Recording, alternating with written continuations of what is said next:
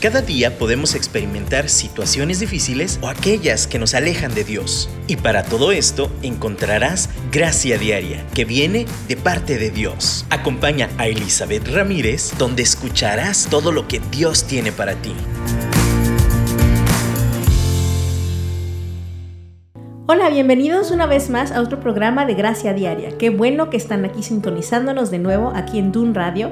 Qué privilegio poder contar con esta tecnología, con estas herramientas que Dios provee para estar escuchando constantemente de Dios, constantemente de lo que alimenta nuestra alma, nuestra mente, nuestro espíritu. Creo que estamos en una época que no se compara ninguna otra con las con las bendiciones, con las oportunidades y las estrategias que Dios ha provisto para que podamos caminar. Pero junto con esas estrategias, pues el mundo también se ha complicado un poco más. Eh, este, desde el principio de año hemos hablado mucho sobre la esperanza. Hemos hablado también sobre, la semana pasada hablábamos de la luz que necesitamos de Dios para poder ver en medio de las tinieblas. Pero particularmente hoy quiero, quiero que hablemos un poquito de lo que pasa ante la ausencia de la luz y la ausencia de la esperanza. Y es un término muy comúnmente usado y necesitamos estrategias diarias, estrategias dadas desde el cielo para poder enfrentarlo. Y el tema es la depresión. ¿Cuántas veces no hemos dicho y no hemos oído, es que estoy deprimido, o me siento deprimida, o, o tal fulanito, o mi hijo, mi hija, mi esposo está deprimido?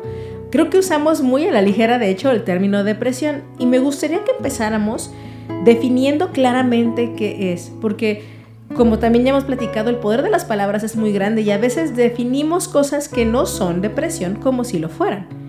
Quiero, quiero ver, aquí en internet saqué una definición que dice que es una enfermedad o trastorno mental que se caracteriza por una profunda tristeza, un decaimiento anímico, baja autoestima, pérdida de interés, disminución de las funciones ah, cognitivas, etcétera, etcétera, etcétera. Hay muchos síntomas que, que también podemos platicar, pero básicamente eh, se considera una enfermedad o trastorno mental que básicamente se caracteriza por esta tristeza profunda. Eh, en otros términos también, en cuestión, por ejemplo, de geografía, es una parte de la superficie que, que está hundida. Creo que eso nos da una imagen clara visual de lo que es la depresión. Si yo pudiera em, emocionalmente hablando, imagínense que la emoción, las emociones, nuestro estado de ánimo está, es una llanura, es un estado planito, planito, y de repente la depresión es uno nos caemos a ese pozo, esa área hundida, y entonces lo que determina que sea un trastorno o una enfermedad es la duración en que estemos atorados en ese pozo. Quiero ser lo más clara posible. Todos los seres humanos nos entristecemos. Como ya hablamos eh, el año pasado, creo, las emociones son sanas. Las emociones son parte del ser humano, es parte del diseño de Dios. Todos nos enojamos, todos nos alegramos, todos nos ponemos felices, todos nos ponemos también tristes, todos nos enfadamos, hay cosas que nos producen asco, hay cosas que nos producen placer. Todo esto es parte del diseño de Dios. Ahora, cuando nos atoramos, como dice en la descripción, es, cuando una, esa profunda tristeza se atora. Cuando nos quedamos ahí en este hoyo, en esta depresión emocional, y ahí nos quedamos un largo tiempo. Según de hecho la definición del manual de trastornos, es por lo menos tiene que haber dos semanas constantes de esta emoción para que entonces se empiece a considerar como un posible trastorno. Ahora, todos tenemos estos baches, todos tenemos una, una depresión sencilla, por decirlo de alguna forma, pero el quedarnos ahí atorados es donde tenemos el problema. Otra definición, otra descripción visualmente más clara, a mí me encanta compararlo un poquito con el cuerpo. De nuevo, Dios nos hizo espíritu, alma y cuerpo. Los tres están entrelazados. Lo que pasa en uno, se va a reflejar en otro. Así estamos. No están separados, no, no es como que los cortamos y los dividimos. No, todo está envuelto en todo. Entonces, un buen ejemplo es la salud física. Por ejemplo, si yo, todos, todos creo que a veces nos puede caer mal una comida. todos nos hemos enfermado de la panza. Está bien, es normal cuando nuestro cuerpo mismo rechaza algún ingrediente que nos hizo daño, o a lo mejor algún, algo que venía contaminado y nuestro cuerpo reacciona.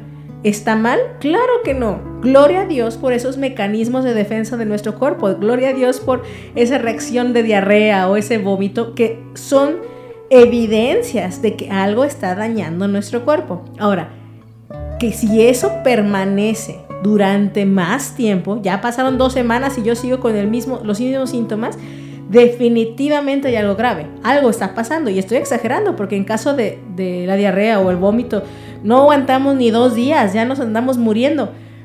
De la misma forma es la salud emocional, la salud del alma. Todos tenemos reacciones naturales, todos tenemos mecanismos de defensa naturales. Cuando nos atoramos en alguno de ellos es cuando tenemos esta, ya podemos considerar que estamos enfrentando un trastorno o una enfermedad que se llama depresión mayor. Hay muchas diferentes cosas que se llaman depresión que, que tal vez no cubren ese, eh, ese diagnóstico. Hay un montón de síntomas que tenemos que revisar para que se pueda asegurar que tenemos una depresión mayor. Pero hay otras que cuando no cumples esas, por ejemplo, hay una que se llama distimia, que no es grave, pero es como ese dolor permanente por más de dos años. O sea, que estás acostumbrado a vivir con el dolor. ¿Cuántos aún en lo físico? Ya estamos acostumbrados a vivir con el dolor. Así de, ay, la espalda me duele todos los días de toda mi vida. Pero pues ya es parte del paquete, ¿verdad? Hay otro tipo de trastorno también depresivo que puede ser un duelo patológico. Cuando alguien pierde algo es un duelo. El duelo es algo natural y saludable.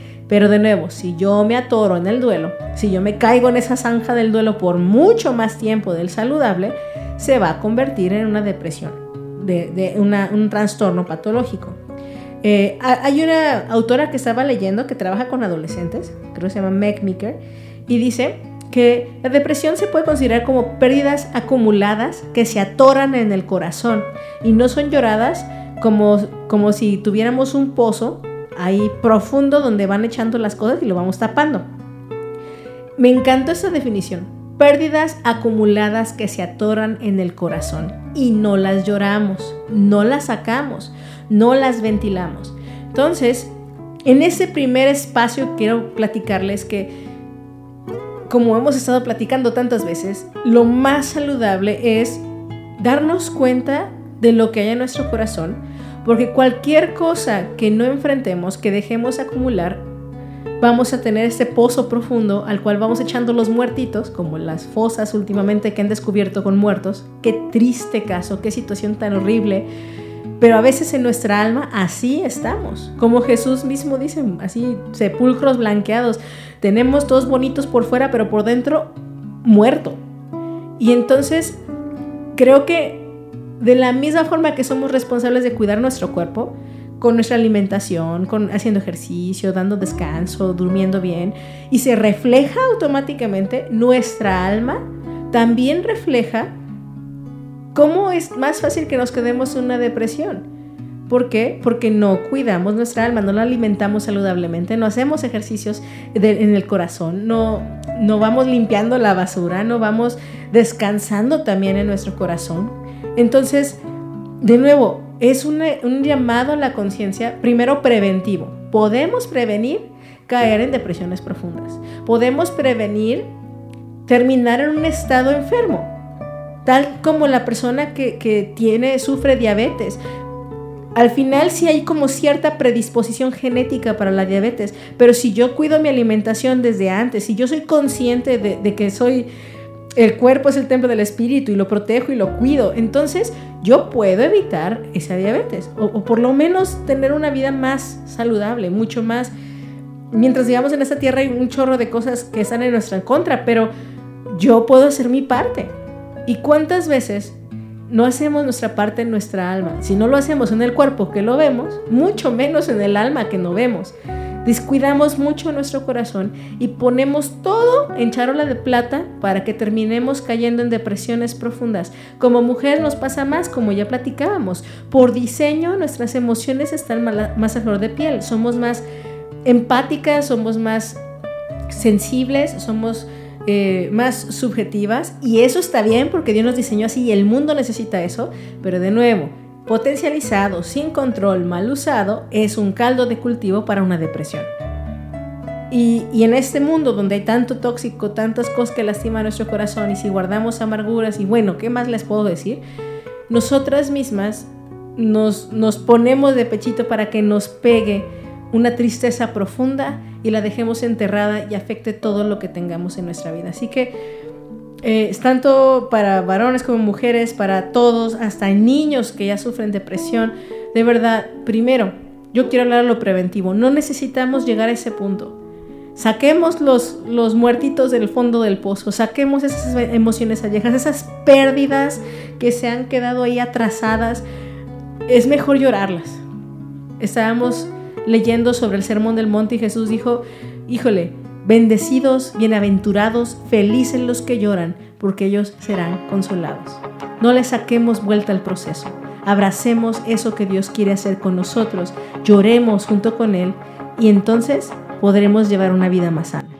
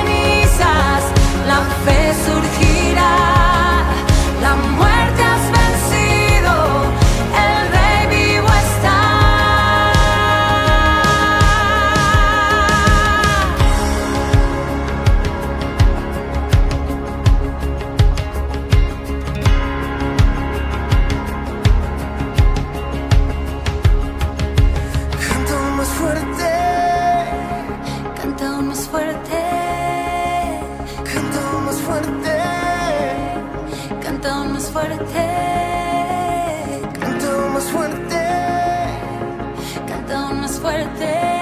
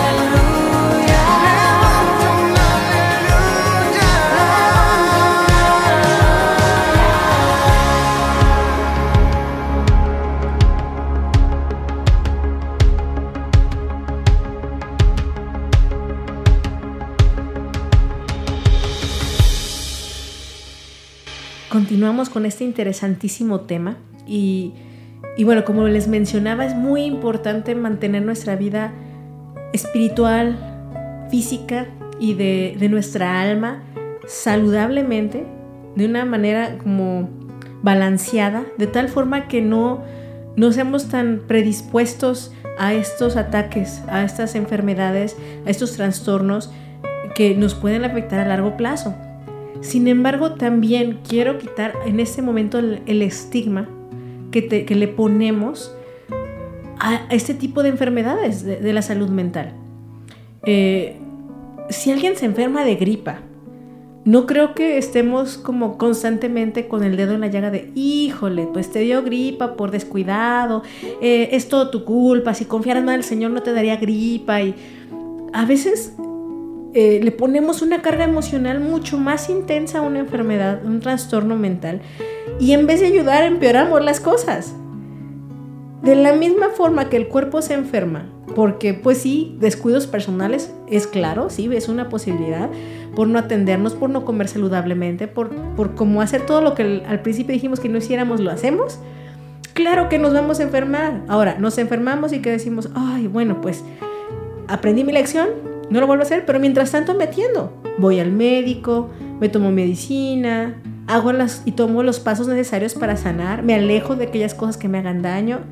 Eso es lo natural. ¿Por qué no lo hacemos en nuestro cuerpo, en nuestro alma? Y, fíjense, también en el espíritu. Si yo sé que he alejado mi, corazón de Dios, que, que pues la verdad he estado tan ocupada y tan afanada que no he tenido tiempo de calidad con Él, no me debe sorprender que la luz que llena mi vida y desenreda esta oscuridad y estas tinieblas. No me debe de sorprender que, que si me alejo de aquel que me da inspiración y me da guianza, el que me da esperanza, me alejo de él, pues claro que va a proveer ese caldo de cultivo para que estas pérdidas acumuladas se atoren en mi corazón. Claro que sí.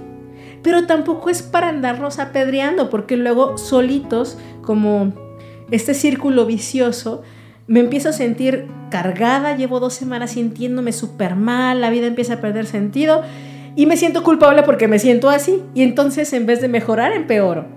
No, lo primero que quiero subrayar en este momento es decir, hay que quitarle la culpa y la carga y, y el estigma a tener simplemente un tiempo difícil de salud en mi alma y atenderlo como atendería la salud en mi cuerpo. Conozco a varios, especialmente varones, pero también mujeres sabemos que no vamos al médico hasta que nos estamos muriendo. Eso tampoco no es sabio ni es bueno. Pero eh, creo que aún así atendemos un poco más nuestro cuerpo que nuestra alma. Pero si el cuerpo que lo vemos no lo cuidamos, imagínense lo que no vemos. Nuestra alma y nuestro espíritu está muy abandonado ahí. Entonces, quitemos esa carga emocional extra que le ponemos a este estado emocional, esta, esta racha, este hundimiento que podríamos tener en cualquier etapa de nuestra vida y enfrentémoslo. Es algo que hombres y mujeres de la Biblia lo sufrieron también, lo enfrentaron. Y quiero decirles que como en las épocas donde hay más predisposición a, a caer en un bache, a caer en este hundimiento llamado depresión, es eh, tal vez en condiciones, circunstancias complicadas, difíciles, enfermedades, em, decepciones amorosas, duelos no cuidados, etcétera, etcétera, pero también de victorias muy grandes. Es tanta la emoción de la victoria, es de alcanzar algo, de, decir, ay, vamos bien, que, que de repente se desinfla uno de toda la emoción y en el desinflarnos podemos tocar fondo de nuevo. Un ejemplo de esto es Elías. En Primera de Reyes, capítulo 18 y 19, nos relata la historia de cómo Elías peleó contra los profetas de Baal, hizo lo que Dios le dijo y, y fuego cayó del cielo, consumió la ofrenda. Los sacerdotes de Baal se dieron cuenta que su Dios era chafa, no era real, y entonces pues Elías mató a todos esos profetas, todos esos sacerdotes de Baal, pero al final huyó porque la reina Jezabel lo amenazó y lo quería matar, pues claro, le dio coraje. Ahora, Elías, después de una victoria tan grande, tan estrepitosa, tan clara de la presencia de Dios y su manifestación, al día siguiente, a los días, ya estaba ahí golpeando balquetas, todo deprimido, todo triste, porque de verdad sintió temor por su vida de la reina Jezabel y sintió que estaba solo, que no había nadie más. Creo que, eh, de hecho, esta historia es muy usada, lo he oído en varios pastores y predicaciones sobre este tema. Pero después de haber tenido una victoria tan grande, se tiró y le creyó a esa, a esa voz del enemigo que decía, no, está, estás solo, no tienes a nadie. Y huyó. ¿Y Dios qué hizo? Si leemos la historia, no fue y le, le regañó y le dijo, Elías, levántate, que no confías en mí, que no viste todo lo que hice. No. Dios, de una manera tan apacible, tan dulce, primero que hizo, le dio de comer. No podemos pensar, claro, cuando tenemos el estómago vacío. Esto es un símbolo de las necesidades fisiológicas que tenemos.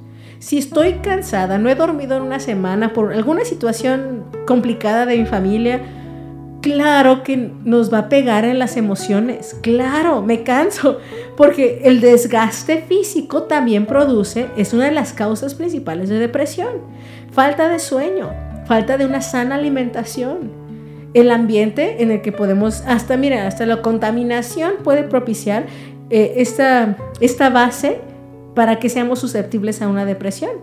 Entonces, primero Dios sacia su hambre y lo deja dormir. También está bien dormir.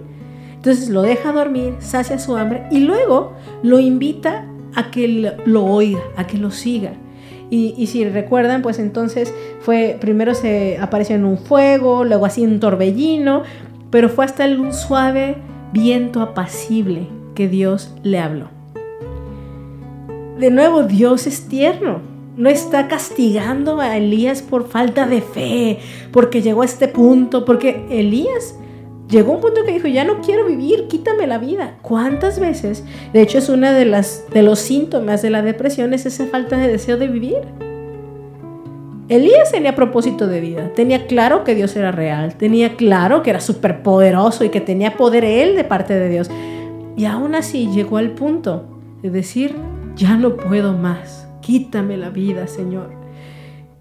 Y Dios no se puso a decirle, ay, Elías, hereje, que no sabes que, que yo estoy contigo. No, en un suave, apacible susurro de viento, se puso a platicar con él.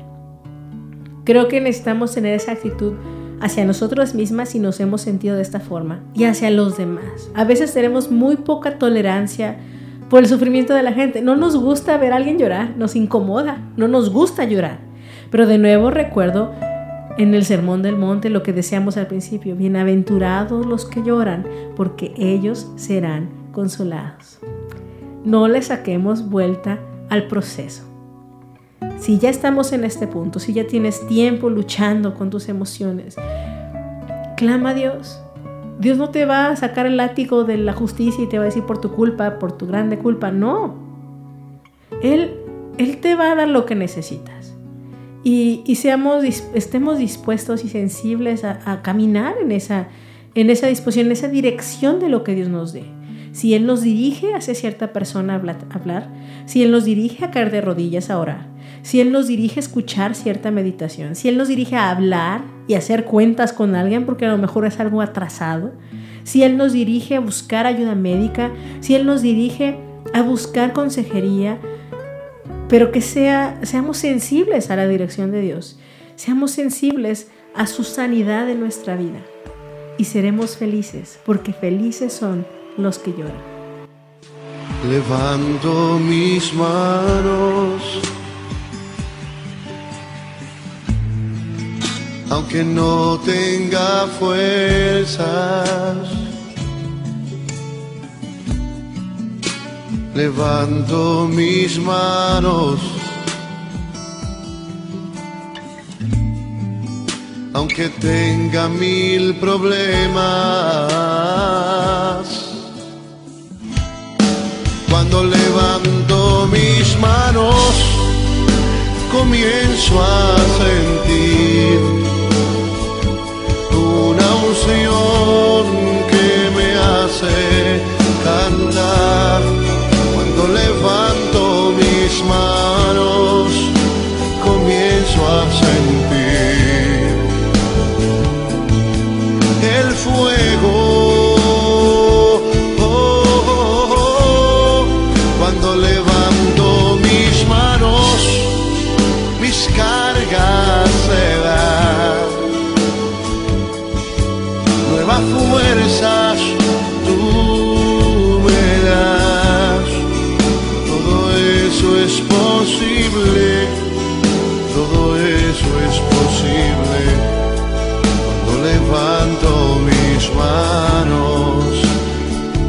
los coros. Levanto mis manos. Aunque no tenga fuerzas. Aunque no tenga fuerza, Aunque tenga mil problemas. levanto mis manos. Levanta las almas al cielo conmigo.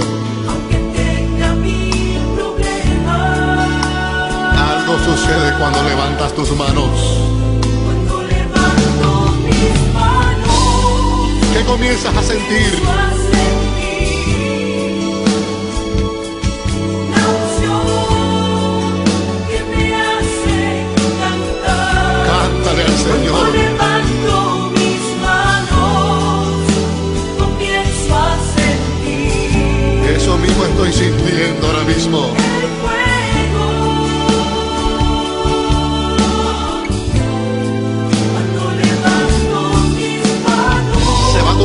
Tus problemas también.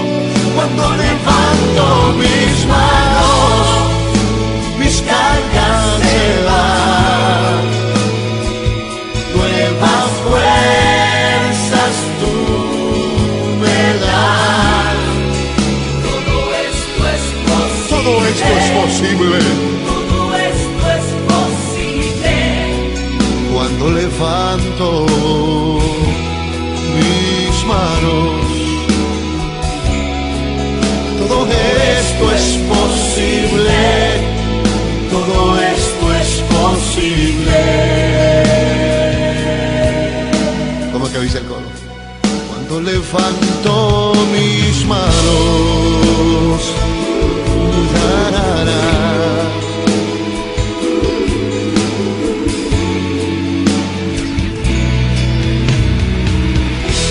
Levanta tus manos.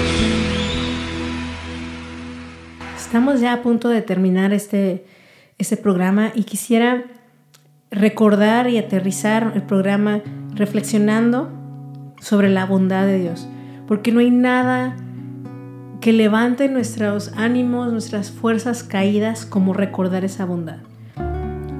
Eh, retomando un poquito, veíamos número uno, cómo prevenir caer en un estado de depresión, un estado de, de hasta de enfermedad, porque es prevenible cuando dejamos, eh, cuando somos abiertos, cuando hablamos, cuando no permitimos que se acumulen las pérdidas en nuestro ser.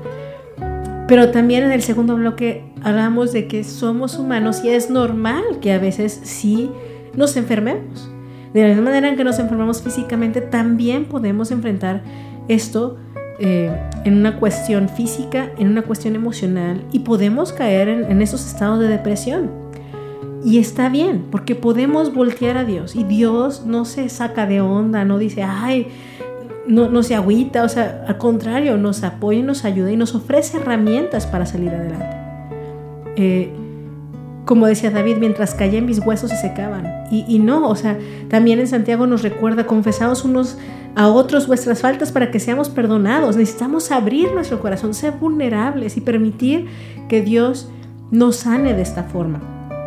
Eh, yo, yo quiero subrayar y aterrizar también que las causas de esas depresiones son varias y no podemos señalar una sola o, o a, pues culpar a una situación en particular, pero sí quiero que, que nos invitemos a reflexionar primero en lo físico, porque yo estoy consciente que hay enfermedades biológicas que afectan muchísimo nuestro estado de ánimo, incluyendo, por ejemplo, la intolerancia al gluten, yo conozco personas que sus estados de ánimo estaban tan afectados, fueron diagnosticados bipolares, depresión, ansiedad, diagnósticos fuertes en cuestión psicológica y la raíz estaba en la intolerancia al gluten. En el momento que dejaron de comer gluten y, se desintoxicaron, totalmente otros.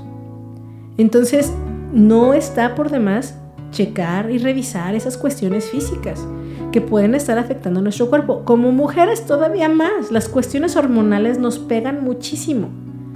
Eso afecta nuestro estado de ánimo. Revisemos nuestra salud y vayamos al ginecólogo donde necesitamos ir para, también checar que no sea parte del problema o raíz del problema. Pero también revisemos nuestra alma y revisemos nuestro corazón. ¿Qué pérdidas añejadas tenemos ahí? ¿Qué cosas no he enfrentado que necesito enfrentar? ¿Qué cosas se me han acumulado? Y de nuevo, no los queramos reservar solos, resolver solas o solos. Y eh, tomemos una cosa a la vez, porque verlo todo en conjunto y de golpe nos aflige más y nos complica la vida. Entonces, una sola cosa a la vez. Dejemos que Dios, como les decía al principio, recuerde en nuestra vida su fidelidad y su bondad.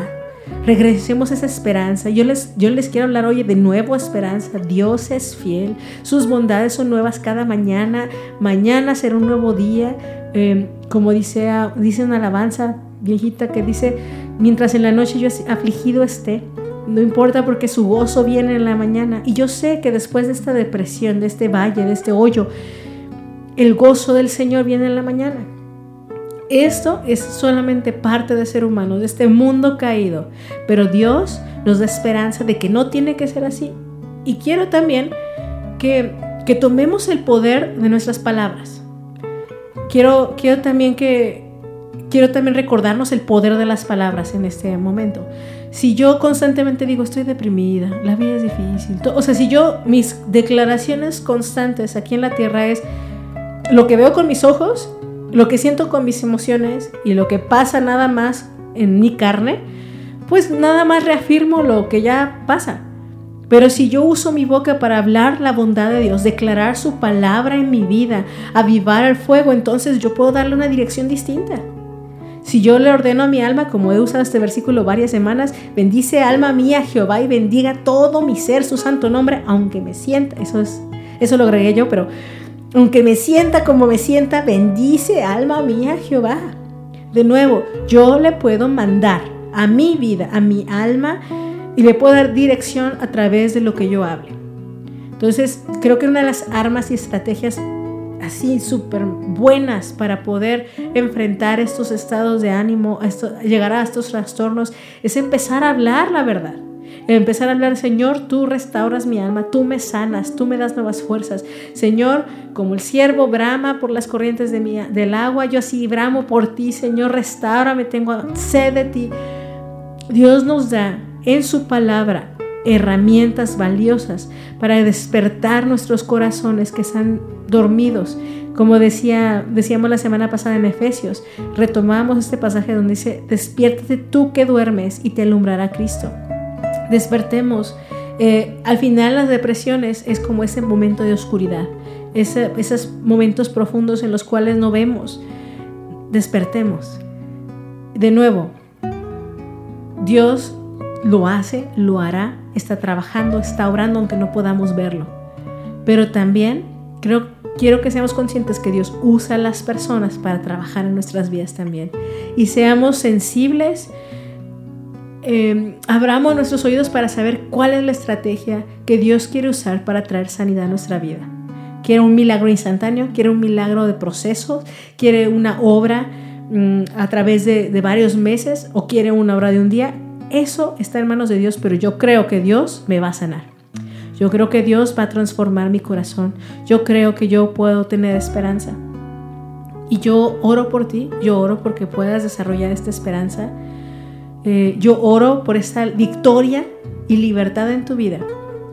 Como de nuevo les digo, aunque la noche afligido estés, aunque la noche esté larga y oscura, su gozo viene en la mañana. Y, y este canto dice, y quiero cerrar con él, cambiaré mis tristezas, cambiaré mi dolor, yo lo entregaré por el gozo de Dios. Y voy a brincar al coro que dice, sí Señor. Solamente dice eso. Sí Señor. Lo único que necesitamos decir es, sí Señor. Te intercambio mis dolores, te intercambio mis cargas. Dijo Jesús, deja tu yugo, deja tu carga y toma el mío, que es ligero. Dios nos está pidiendo nuestras cargas, nuestras tribulaciones, nuestros dolores, todas estas pérdidas atoradas. Que dejarlas a sus pies y Él nos va a dar algo mucho mejor. Su yugo es ligero, es placentero, es gozoso. Y, y yo le creo. Así que yo te invito a que le creamos juntos. Y no nada más para nosotras en lo personal, para aquellos que amamos, que vemos que enfrentan eso. Que Dios nos ayude a desarrollar paciencia, amor, dominio propio para saber amar a aquella persona que está luchando con la depresión.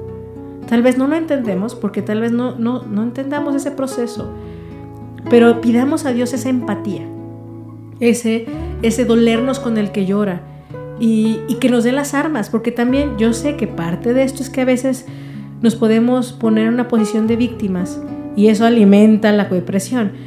Pero aunque sea así, yo no veo a un Dios que esté sacando a Elías de su posición de víctima trancazos. Espera pacientemente. Así, nosotras, como madres, como esposas, nuestros esposos pueden estar deprimidos y nosotras todas desesperadas porque salgan de ahí, pidamos sabiduría a Dios para que entonces este mismo canto lo apliquemos en fe para aquellos que amamos. Junto con ellos cambiemos nuestras tristezas, cambiemos nuestros dolores y los dejamos ahí y lo intercambiamos por el gozo de Dios y lo hacemos en representación de aquellos que amamos. Y le decimos igual porque necesitamos lo mismo, sí Señor, así es, así sea. Muchas gracias por estar aquí hoy.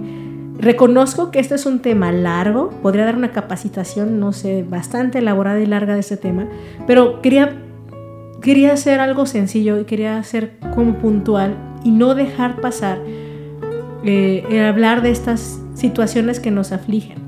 Si necesitan más informes, quieren preguntar, les interesa saber más de este tema, con mucho gusto nos pueden contactar en un radio, estaremos al tanto y aún si tienen sugerencias de programas, dudas, quisieran saber qué herramientas Dios nos provee para enfrentar otras situaciones emocionales, psicológicas, del día al día, con nuestros hijos, escríbanos y ahí nosotros les contestaremos. Les mando un abrazo, les invito a que sigan escuchando de un radio durante la semana y pues muchísimas bendiciones. Cambiaré mi tristeza,